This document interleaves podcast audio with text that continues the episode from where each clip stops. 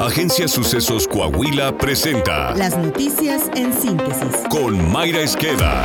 Esto es lo más relevante para empezar.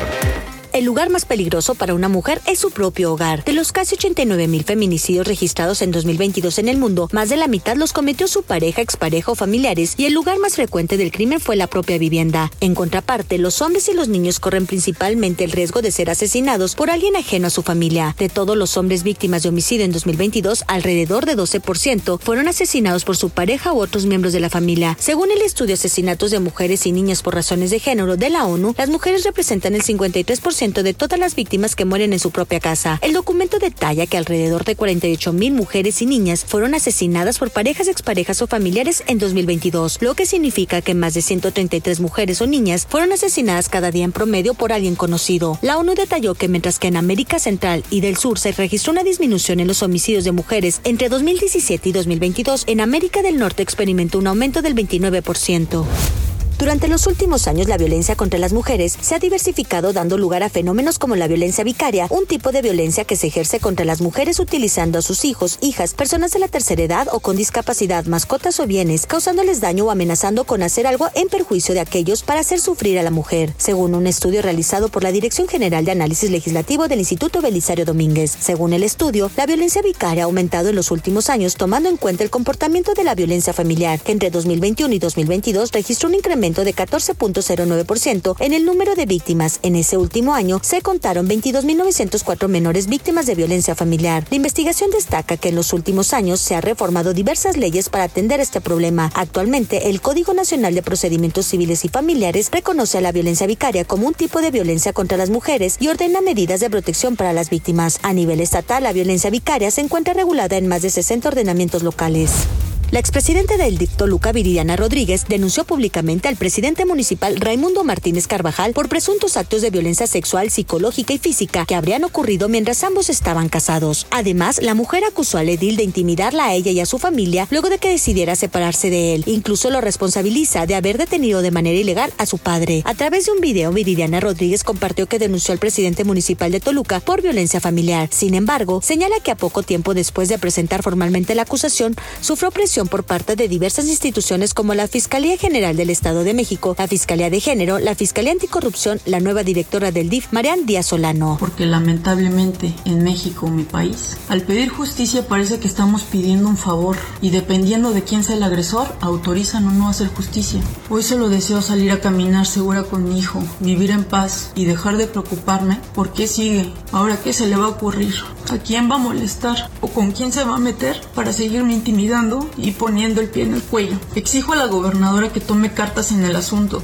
ya que se negó a escucharme de viva voz y cuando llegó a la administración me quitaron la seguridad que a consecuencia de la balacera que sufrieron mis padres me, tuvi me tuvieron que otorgar, dejándome más vulnerable, solo con un botón de pánico, que por cierto no sirve para nada. Les exijo justicia porque no estoy pidiendo un favor. Raimundo Martínez Carvajal emitió un comunicado oficial en respuesta a la denuncia pública, afirmando que los señalamientos son claramente falsos e infundados. Deus. El activista social Adolfo Enríquez Vanderkamp fue asesinado a balazos en León, Guanajuato. Los hechos ocurrieron cuando Enríquez y un adolescente salieron de cenar de una taquería. De acuerdo con el joven de 17 años, interno de un centro de rehabilitación donde Adolfo Enríquez Vanderkamp colaboraba, un vehículo se detuvo junto a ellos, dos sujetos se bajaron y comenzaron a disparar. Adolfo Enríquez Vanderkamp denunciaba a través de Facebook y un grupo de Telegram robos, asesinatos y otros hechos de inseguridad. Si las leyes no pueden meter a la cárcel a los delincuentes, ya sea por ineficiencia o polución, nosotros como sociedad debemos exhibirlos para saber de quién cuidarnos. Y de que con nuestras denuncias, los que roban nuestra paz y nuestro patrimonio no pasen por las calles con total impunidad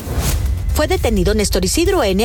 Nini, identificado como jefe de escoltas de un poderoso cártel radicado en Sinaloa y a quien se señala como el responsable del primer culiacanazo. De acuerdo con reportes, este personaje se encargaba de cuidar a los hijos de Joaquín Guzmán Loera y su célula estaba encargada de los conflictos con las autoridades y con grupos rivales. En Estados Unidos, un gran jurado federal en el Distrito Sur de Nueva York requiere a Néstor Isidro Pérez Salas y a otras personas acusadas de participar en una organización delictiva de importación de fentanilo, conspiración de tráfico de fentanilo, posesión de ametralladoras ametralladoras y dispositivos destructivos, conspiración para poseer ametralladoras y dispositivos destructivos y conspiración de lavado de dinero. Las autoridades estadounidenses ofrecían una recompensa de hasta 3 millones de dólares por información que condujera al arresto del ahora detenido. Política. No es broma. El senador por Morena, Ricardo Velázquez Mesa, propuso inscribir en una placa los nombres de los 128 legisladores que conforman la actual legislatura como un homenaje a su labor. En un punto de acuerdo, el morenista destacó que los legisladores que integran la Cámara Alta son ciudadanos que representan a las comunidades y regiones de cada una de las entidades federativas. El diputado morenista solicitó también que se destine un espacio en la sede de la Cámara Alta para colocar una placa donde se inscriban los nombres de los integrantes de cada legislatura y como un reconocimiento histórico a las leyes de México. Obviamente, esto sería pagado con los impuestos de todos. Internacional. El vehículo que explotó en un puente sobre la frontera entre Estados Unidos y Canadá a la altura de las cataratas del Niágara era un coche bomba, informaron las cadenas Fox News y CNN. El incidente se registró en el estado de Nueva York, del lado estadounidense, y dejó al menos dos muertos según la prensa local. Versiones señalan que el vehículo se dirigía hacia el puente fronterizo cuando, en lugar de frenar, aceleró la velocidad, derribando una valla de separación entre los dos sentidos y fue entonces cuando se sintió la explosión.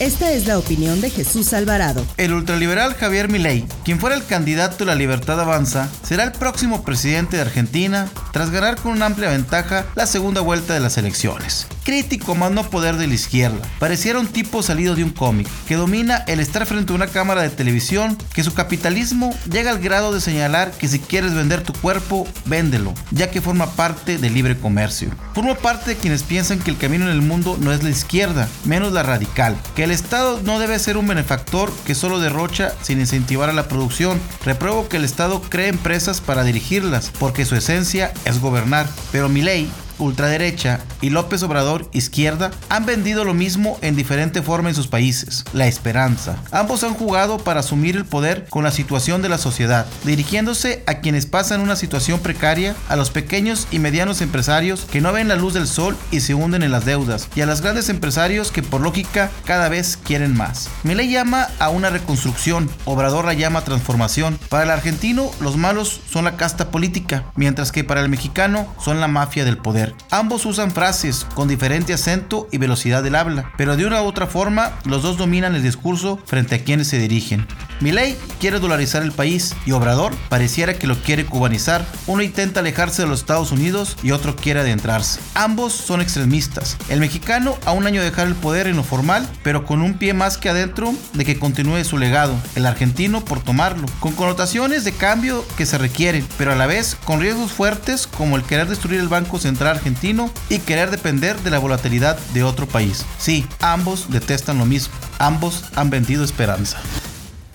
Coahuila. Dentro del proceso de entrega-recepción, el gobernador Miguel Ángel Riquelme Solís y el gobernador electo Manolo Jiménez Salinas tuvieron una reunión de trabajo en el tema de seguridad, en la que estuvieron acompañados por comandantes de las zonas militares, el Mando Especial de la Laguna, los titulares de la Secretaría de Seguridad Pública y de la Fiscalía General del Estado, así como directores operativos de cuerpos de seguridad de la entidad. Miguel Riquelme y Manolo Jiménez coincidieron en que la seguridad es lo más importante para Coahuila, por lo que no debe interrumpirse durante el cambio de administración, por lo cual en esta mesa de trabajo se reiteró la coordinación que se seguirá entre las fuerzas de seguridad de los tres órdenes de gobierno. Se puso énfasis en reforzar los operativos en conjunto durante el mes de diciembre por todo lo que está por venir, como la toma de protesta de Jiménez Salinas, los eventos propios de la temporada decembrina, el arribo y paso de paisanos, los operativos de vigilancia en las colindancias con estados vecinos, etc. El gobernador Miguel Riquelme destacó la importancia de esta reunión, pues mencionó que la seguridad es la llave para la inversión, para la tranquilidad de la gente, es la fórmula que requiere la sociedad. Por su parte, el gobernador electo Manolo Jiménez comentó que como parte de nuestro proceso de transición, tuvimos una excelente reunión de seguridad con el gobernador Miguel Ángel Riquelme Solís, el gabinete, las diferentes instituciones en la materia, como lo comentamos en campaña. La seguridad es y será nuestra prioridad. Jiménez Salinas afirmó que su administración seguirá trabajando en coordinación con los tres órdenes de gobierno para mantener la paz y tranquilidad. De la misma manera, informó que ya tienen un plan para reforzar a los policías de la entidad y para mantener la buena relación con el ejército mexicano. Saltillo. El alcalde José María Fraustro Siller supervisó revisó los trabajos de mejora a la infraestructura deportiva que se lleva a cabo en Biblioparque Norte, como las tres canchas de pádel que serán las primeras de uso público en Saltillo. Chema Fraustro señaló que en su administración se ha hecho una importante inversión de alrededor de 22 millones de pesos para que la ciudad cuente con más y mejores espacios deportivos. Las canchas de pádel contarán con las medidas reglamentarias, pasto sintético, red y alumbrado para la práctica nocturna de este deporte. El edil señaló que en el Biblioparque Norte también se trabaja en la rehabilitación de las canchas de tenis, así como la reubicación de las de básquetbol, con el fin de que los saltillenses cuenten con espacios dignos para la práctica deportiva. Está usted bien informado. Somos Sucesos Coahuila.